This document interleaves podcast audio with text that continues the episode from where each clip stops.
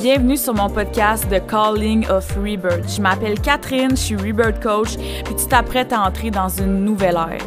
Ici, on va explorer et déconstruire bien des affaires autour de la mort, du deuil, mais surtout du processus de rebirth.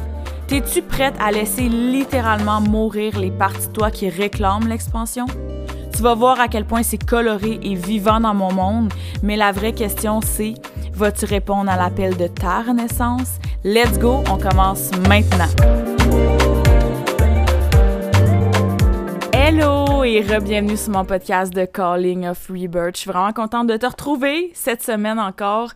Et euh, aujourd'hui, on va parler d'un sujet qu'on ne parle pas assez. Puis tu vas même comprendre pourquoi qu'on n'en parle pas assez. J'ai été... Euh, ouais, j'ai été quand même étonnée euh, des gens qui m'ont écrit par rapport à ça. Mais avant de commencer, je veux te lancer la plus grosse invitation que je ne t'ai jamais faite, qui est de partager le podcast. Euh, j'ai vraiment la vision que ce podcast-là va changer les, choses pour bien des gens. Quand on traverse euh, une des trois dimensions de la mort, je vais y revenir euh, tantôt, là, je t'en ai parlé dans l'épisode du Welcome Back. j'ai vraiment l'impression qu'on n'a pas assez d'outils par rapport à ça. On n'a pas assez de gens qui parlent de ça. On a vraiment beaucoup... On a vraiment en ce moment une belle variété, tu sais, qui va parler vraiment de, de l'empouvoirment, tu sais, du mindset, des choses positives, puis la mort fait quand même partie de ça, tu sais, mais je pense que justement, on n'en parle pas assez. Bref, moi, quand j'ai traversé les deuils dans ma vie, mes processus de, renaissance, j'ai trouvé qu'il y avait, euh, qu'il manquait d'informations. Fait je t'invite vraiment à le partager. Puis de prendre un genre deux secondes puis aller mettre un 5 étoiles sur la plateforme de ton choix, soit Spotify, soit euh, Apple Podcast. C'est vraiment ça qui va donner encore plus de visibilité au podcast pour qu'il se rende encore plus aux oreilles des gens. Je te fais une petite parenthèse par rapport à ce que je disais, les trois dimensions de la mort. Si tu n'as pas écouté ce que c'est, euh, je te refais un mini survol. Moi, la façon que je vois la mort, c'est que je me rends compte récemment qu'il y a vraiment... que la mort est dans tout, en fait. Quand tu regardes euh, les saisons, quand tu regardes les cycles, il y a, y a la mort fait partie de dans tout. Puis euh, j'ai vraiment l'impression qu'on vit notre vie un peu de façon hypocrite par rapport à la mort. On le sait que ça va arriver, mais c'est comme si on se dit Ouais, mais peut-être que non. Mais tu le sais au fond de toi que ça va arriver, mais c'est comme si on le vit en faisant complètement abstraction de ça. Probablement parce que c'est quelque chose qui c'est de l'inconnu, c'est des peurs. Euh, on le voit aussi d'une façon qui est vraiment vraiment très noire. J'ai été googlé la dernière fois, genre euh, synonyme de la mort, puis pour vrai, c'est horrible. Bref. Euh, mais les trois dimensions de la mort que moi je, je comment que moi je l'explique, c'est que il y a la mort physique qui est vraiment comme on connaît. Quelqu'un qui décède près de toi, c'est la mort physique. On n'a pas besoin, je pense pas besoin de te faire un dessin. Le deuil transitionnel, c'est tout ce qui va être quand que tu vis des gros changements dans ta vie, quand que tu change de chapitre quand que tu termines quelque chose, que ce soit une relation de couple, si tu vis une rupture, si tu vis euh, le fait de laisser partir des amis, que ça soit toi qui aies décidé ou la personne, puis dans tous les cas, que ça soit ta décision ou la décision de l'autre personne, il y a quand même un deuil à faire si tu changes de job, euh, si tu déménages, tous ces chapitres-là qui a euh, qui nécessite une fin et un début, il y a un deuil à faire. Puis souvent, on le fait pas. On y va vraiment, on le vit en mode pilote automatique. Euh, mais il y a vraiment un moment de transition qui fait partie justement d'une mort d'une renaissance à travers ça qui est euh, à ne pas négliger et le processus de renaissance qui est par rapport à ta propre évolution ton propre cheminement à toi que tu euh, on s'entend on a tous l'impression d'avoir vécu comme plusieurs vies dans notre propre vie. Puis pour vrai, c'est tellement parfait. Je te souhaite d'avoir vécu plein de vies dans ta propre vie parce que c'est. Ça démontre à quel point tu as expérimenté, tu as essayé des choses, tu t'es peut-être planté, tu t'es relevé, tu as réessayé. Puis moi, c'est quelque chose que je trouve vraiment euh, admirable. Mais justement, tu arrives à des moments, des fois, que t'as vraiment l'impression d'être comme genre un serpent là. Tu défaites quelque chose il y a quelque, une partie de toi qui est après mourir puis une nouvelle partie de toi qui est après naître puis t'es comme entre les deux.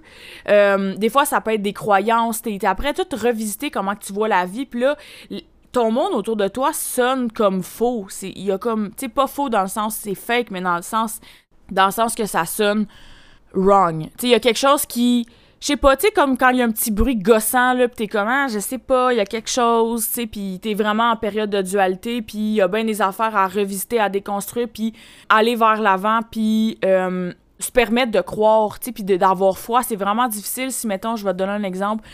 T'as vécu toute ta vie avec ton même cercle d'amis, euh, tu sais, t'étais full. Puis souvent, là, j'ai, comme, je pense, c'est arrivé à bien des gens, mettons, comme pendant, genre, la, la COVID par rapport au fait de, de, de voir que, hey, nos croyances sont vraiment différentes. Tu comme, moi, j'adhère pas à ça, toi, t'adhères à ça. Puis, tu sais, c'est correct, mais des fois, il y a un sentiment de détachement par rapport à ça. Puis, tu te dis, OK, mes valeurs sont pas vraiment ça, en fait. Puis, je me trouve dans un environnement que c'est pas moi où je change, tu sais. Puis ça, c'est vraiment un processus de renaissance qu'on vit à plusieurs reprises dans notre vie, mais c'est ça les trois dimensions de la mort globalement. On s'entend juste pour que tu puisses comprendre un peu.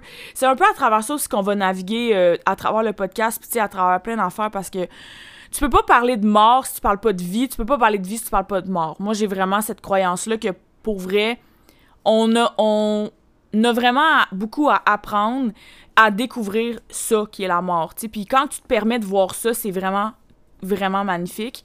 Puis euh, aujourd'hui, j'ai envie qu'on parle de comment accompagner quelqu'un qui traverse un deuil.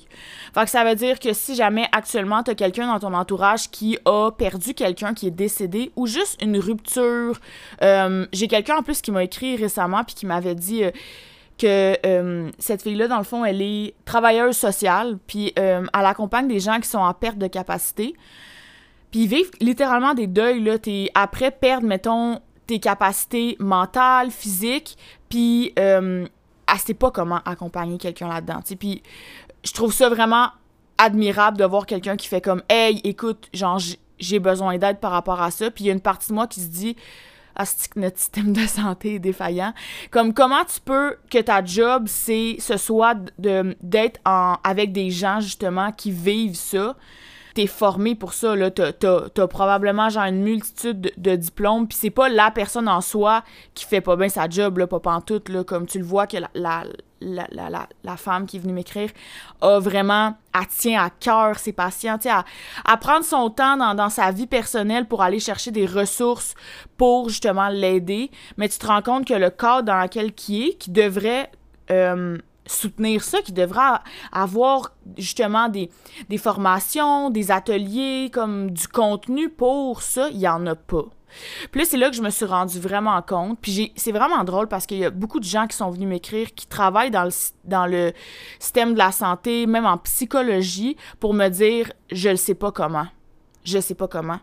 Puis je me rends vraiment compte que c'est quelque chose qu'on n'aborde pas du tout. Que ça soit même que tu sois que tu aies des hautes études en euh, psychologie ou peu importe, tu dépendamment, écoute, je connais pas tout, là, je suis pas non plus une encyclopédie de ce qui s'offre dans le monde, mais de ce que moi j'observe, je trouve qu'il manque vraiment de...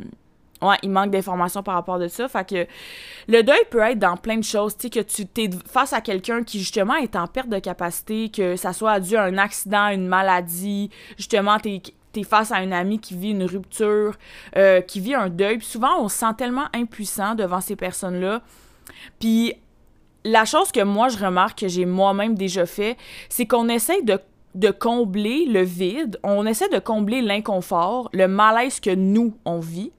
Parce que c'est malaisant, c'est inconfortable pour nous d'être face à quelqu'un qui vit une peine. Puis souvent, c'est des grosses émotions, tu sais, c'est de la grosse peine, de la grosse tristesse, tu sais, justement des grosses émotions, de la colère. Puis souvent, on se sent vraiment impuissant, fait qu'on veut aller combler, on veut aller réconforter avec nos mots. Je te comprends. Oui, mais la personne est mieux c'est qu'elle est. oh, mais tu vas t'habituer, le temps fait bien les choses. Pour vrai, puis ça vient tellement d'une place d'amour, de bienveillance, de compassion, de vouloir réconforter la personne. En fait, c'est un énorme signe d'amour parce que tu veux que la personne devant toi aille mieux. Mais c'est pas avec les mots que tu vas pouvoir accompagner quelqu'un qui traverse un deuil. Parce que l'affaire qui arrive, c'est que, je vais te donner un exemple, OK?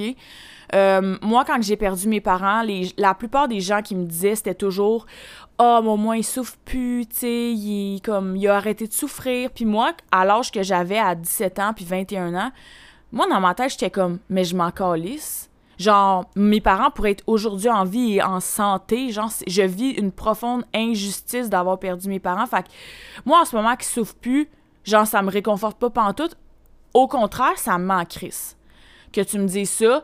Puis des fois, on va y aller avec Hey, je te comprends tellement. Puis Hey, je te comprends, euh, je comprends que c'est pas facile. Non, tu comprends pas que c'est pas facile.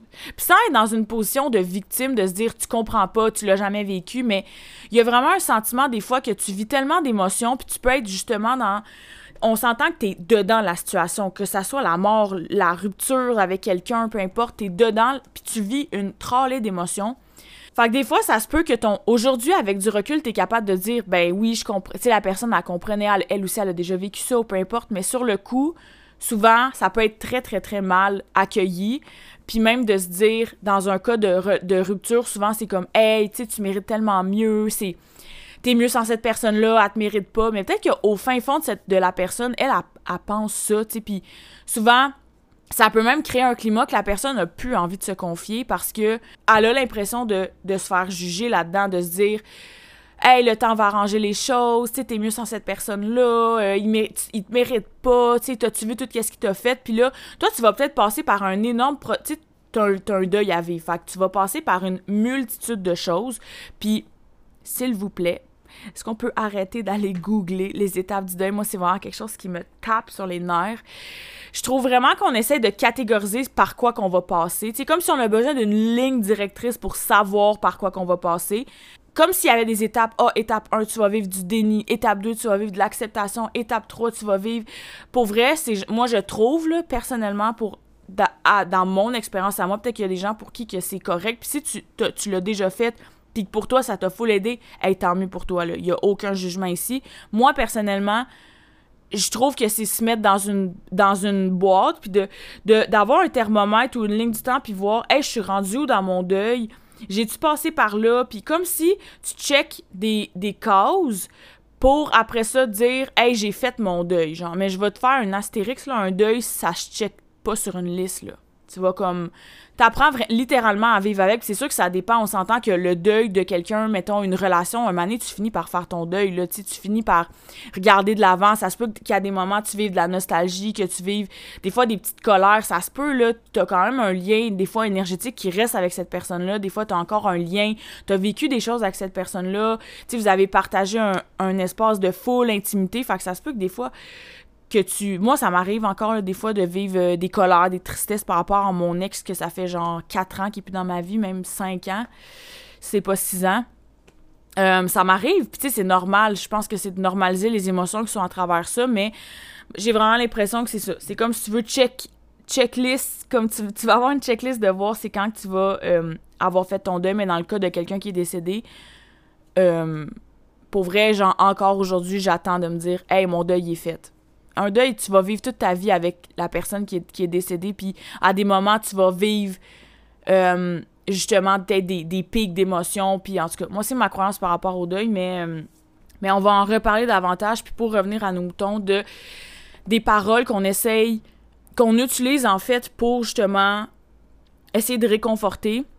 J'ai envie de dire dans une situation comme ça que tu vis, t'es avec quelqu'un qui est après vivre un deuil, qui vient peut-être de perdre quelqu'un ou une situation euh, X comme que j'ai nommé, puis que tu sens le besoin de dire quelque chose, puis c'est correct, il n'y a pas de formule, c'est pas comme hey, tu ne peux absolument rien dire, mais des fois, c'est de prendre le temps de s'observer nous-mêmes en tant que qu'accompagnatrice, accompagnateur de quelqu'un qui vit un deuil, parce que, puis là, tu sais, je mets un titre, mais si t'es ami de quelqu'un qui, qui, vit un deuil, tu veux, veux pas, tu l'accompagnes d'une certaine façon. Là, cette personne-là, si elle se sent en sécurité avec toi, c'est sûr qu'elle va se tourner vers toi pour, venir t'en parler, puis pour euh, justement euh, se confier, puis vivre ses émotions avec toi. Mais euh, de toi, en tant que justement d'être dans cette position-là, d'être l'ami ou la sœur ou la, dans la famille ou la blonde, la personne qui euh, vit justement un deuil, c'est des fois de t'observer, puis de regarder comme qu'est-ce que ça fait remonter à l'intérieur de toi? Parce que t'as beau, toi, pas vivre ce deuil-là, d'être vraiment, d'avoir un step back par rapport à ça, t'es peut-être pas autant émotionnellement impliqué que cette personne-là. Tu peut-être qu'elle a perdu quelqu'un que tu connaissais pas vraiment. Fait qu'il y a souvent un détachement qui, qui est, qui est là dans le fond. Puis de voir quand même toi qu'est-ce que ça qu'est-ce que ça te crée, ça se peut que tu te sentes vraiment impuissante devant cette situation là que tu as l'impression de pouvoir rien faire, ça se peut que ça vienne shaker des affaires à l'intérieur de toi par rapport à tes propres histoires, ta propre peur de whatever quoi. Puis je pense que c'est important aussi de se respecter à travers ça, mais de le nommer des fois. Tu peux le dire comme hey pour vrai en ce moment, je me sens vraiment impuissante, je sais pas quoi te dire. Je sais pas quoi dire mais je, je suis là. Je pense que la chose comme tu sortiras pas de cet épisode-là avec genre un checklist de comment accompagner concrètement quelqu'un, comme quoi dire à quelqu'un qui vit un deuil, genre. T'auras pas une liste que tu vas pouvoir sortir de tes poches puis faire comme Hey, attends une minute, tu vis un deuil, genre j'ai un, un, petit euh, call que je peux te faire, genre comme réconfortant, pas pantoute là. Moi, ce que je trouve la plus belle chose que tu peux faire avec quelqu'un qui vit un deuil, c'est de créer un safe space avec cette personne-là pour que cette personne-là puisse se permettre de tout vivre.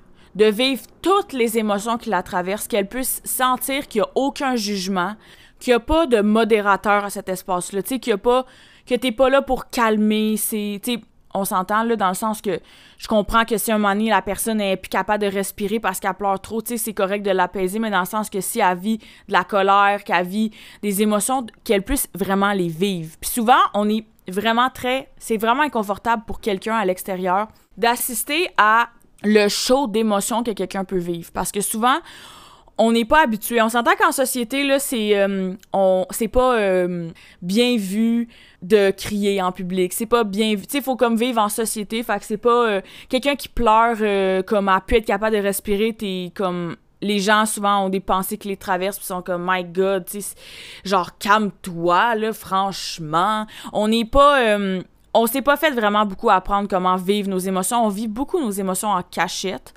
parce qu'on veut pas trop déranger, parce que souvent le regard des autres, euh, elle nous dévisage, parce que, mettons, tu vis de la colère et t'as donc l'air d'une crise de folle, puis, euh, puis ça, c'est quelque chose qui est vraiment, selon moi, très dangereux pour quelqu'un qui vit un deuil, c'est de refouler ses émotions.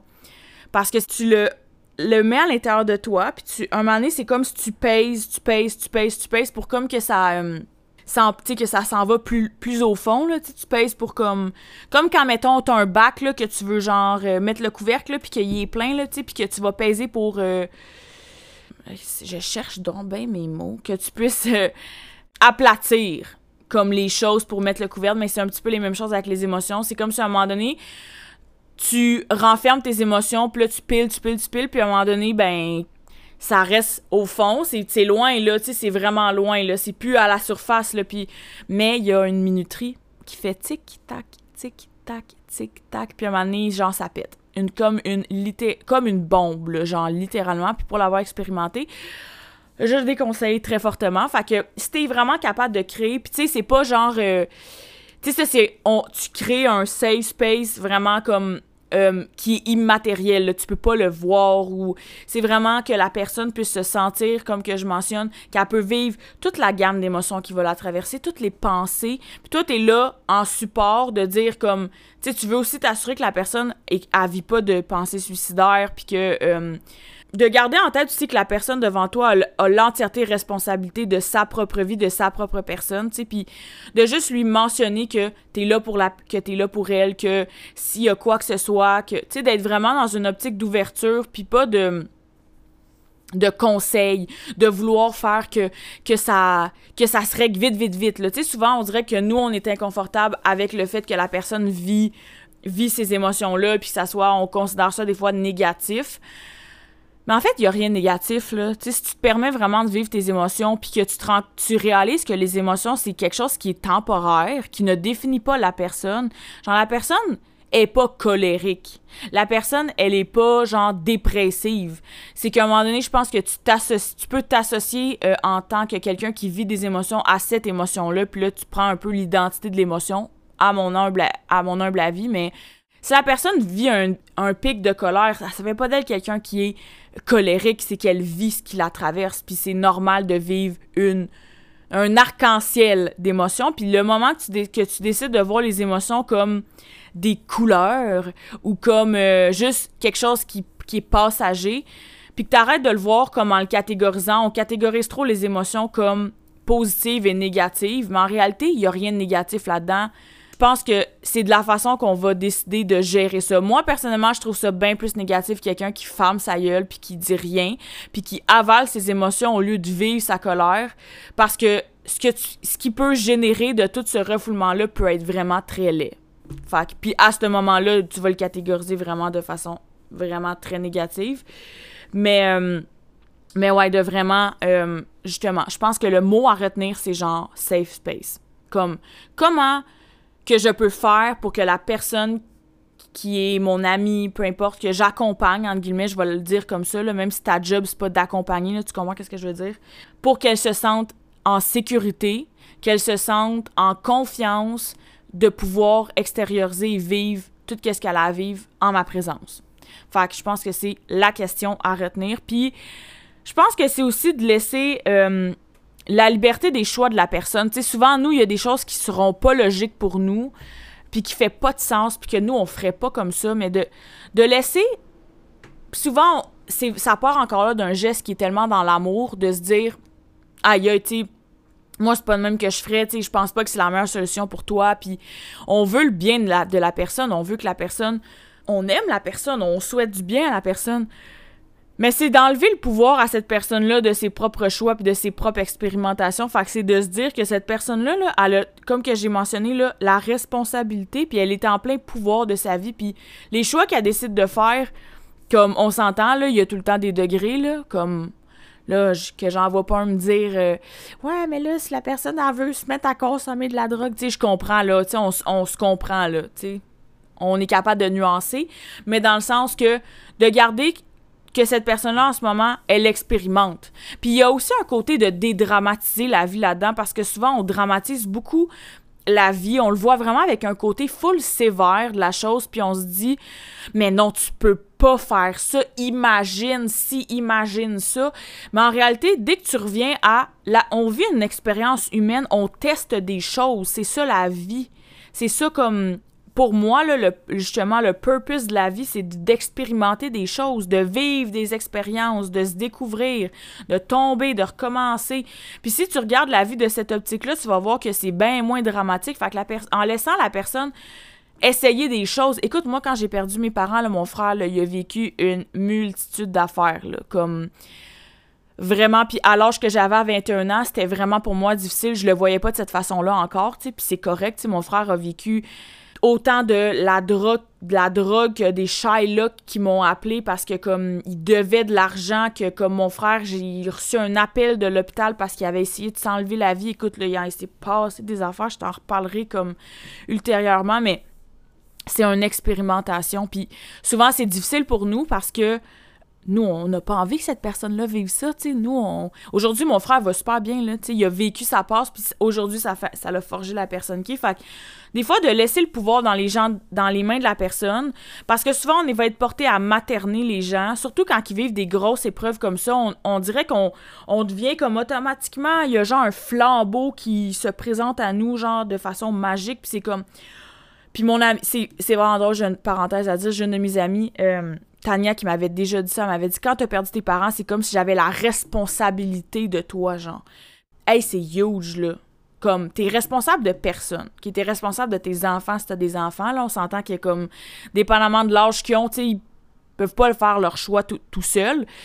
Mais tout ça pour dire que tu deviens pas avec la responsabilité de cette personne-là, genre. C'est de revenir puis de se dire que le pouvoir, son pouvoir à cette personne-là lui appartient peu importe les choix qu'elle fait, peu importe, c'est de... Ouais, c'est ça. C'est ça, c'est vraiment difficile parce que, comme que je dis souvent, on, a envie inconsciemment de materner ces personnes-là parce qu'on veut leur bien, puis ça part, comme que je dis encore et toujours, d'une place d'amour, tu sais, mais... Euh, fait que c'est ça, puis de respecter les choix, tu sais, comme j'ai souvent quelque chose qui me vient en tête quand que, mettons, tu vis un deuil, puis que... Euh, de quelqu'un qui est décédé, puis qu'il y a des funérailles, puis tu décides de pas y aller ben souvent on va se permettre ben non, tu sais, il faut que tu y ailles ou tu sais des choses comme ça mais juste de respecter les choix de la personne. Puis des fois c'est comme que je mentionne puis je me répète, me répète. C'est pas parce que ça fait pas de sens pour toi que ça fait pas de sens pour la personne qui est devant toi, genre. Puis c'est de respecter ça. C'est entre autres ça que j'ai envie de te dire aujourd'hui, vraiment un petit épisode short and sweet que si actuellement justement tu as quelqu'un dans ton entourage qui vit un deuil, euh, je pense que c'est quelque chose justement qu'on euh, que c'est encore un peu awkward. Là. Même moi, ça m'est déjà arrivé dans le passé de, Ah, je sais pas quoi dire. Puis récemment, j'ai vraiment réalisé qu'en réalité, il y a rien à dire. Il y a pas de mots. Genre, oublions les mots. Des fois, il y a comme. C'est pas les mots qui vont venir, qui va venir réconforter, c'est vraiment d'envelopper la personne de sécurité, de réconfort, de, euh, de confiance, justement, pour que la personne puisse avoir sa bulle autour d'elle puis pouvoir se permettre de vraiment vivre tout ce qui se présente à elle. Fait que ça, c'est mon truc vraiment ultime pour toi. Puis, euh, c'est ça, en fait, pendant que tu vas écouter cet épisode-là, moi, je suis à Las Vegas. J'ai enregistré euh, l'épisode d'avance pour justement qu'il n'y ait pas d'épisode qui se skip puis que... Euh, fait que ouais, je m'en vais vivre la, la vie à Las Vegas, même si... Même si tout ce qui résonne Las Vegas, c'est genre zéro dans mes cordes, là, tu sais, Las Vegas, on dirait, moi, je pensais à comme party, débauche, alcool, jeu, nightlife. Je suis comme, toutes des choses que je fais genre fuck all. fait que je me disais, mais pourquoi je vais à Las Vegas? Mais je me suis dit que souvent, puis je, je, je te fais une parenthèse vraiment personnelle avant de terminer, mais c'est souvent quand que tu vis des choses euh, inattendues ou qui tu sais, que t'es comme un peu, ouais, qu'est-ce qui. que tu en ressors? Ou que ça te tente pas pantoute, en fait, mais tu sais, là, c'est pas que ça me tente pas, ça me tente vraiment à Las Vegas, mais que tu en ressors le plus, puis c'est.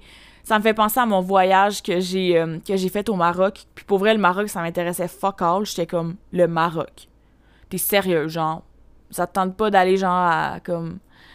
Je sais pas, ça, ça m'interpellait pas pantoute, puis pour vrai, aujourd'hui, je suis tellement reconnaissante de l'avoir vécu parce que c'est le voyage que j'ai le plus aimé, que j'ai le plus appris. Je vais probablement euh, le raconter à un moment donné.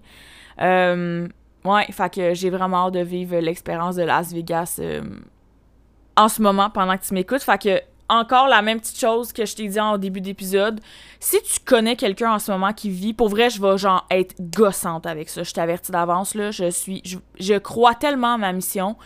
Je crois tellement qu'en ce moment je me rapporte à moi quand j'ai vécu tout ce que j'ai vécu, la mort de mes parents, la plus grosse rupture de ma vie, quand j'ai laissé partir la moitié de mes amis, quand j'étais en fucking dualité d'inconfort dans mon processus d'évolution, genre de renaissance, j'aurais vraiment voulu avoir euh, quelqu'un comme moi qui parle de ça. Je te lance l'invitation de le partager. T'es pas obligé de tu peux le mettre sur tes réseaux sociaux si, tu veux le partager en story, genre tant mieux, ça va aller chercher un plus large euh, éventail, de personnes. Euh, ça peut être juste tu connais quelqu'un en ce moment qui vit la mort ou peu importe, comme un deuil, whatever, tu peux y envoyer genre privé, hey, j'ai petite pensée pour toi, mon ami, genre, il y a cet épisode-là qui, qui pourrait peut-être t'aider, whatever.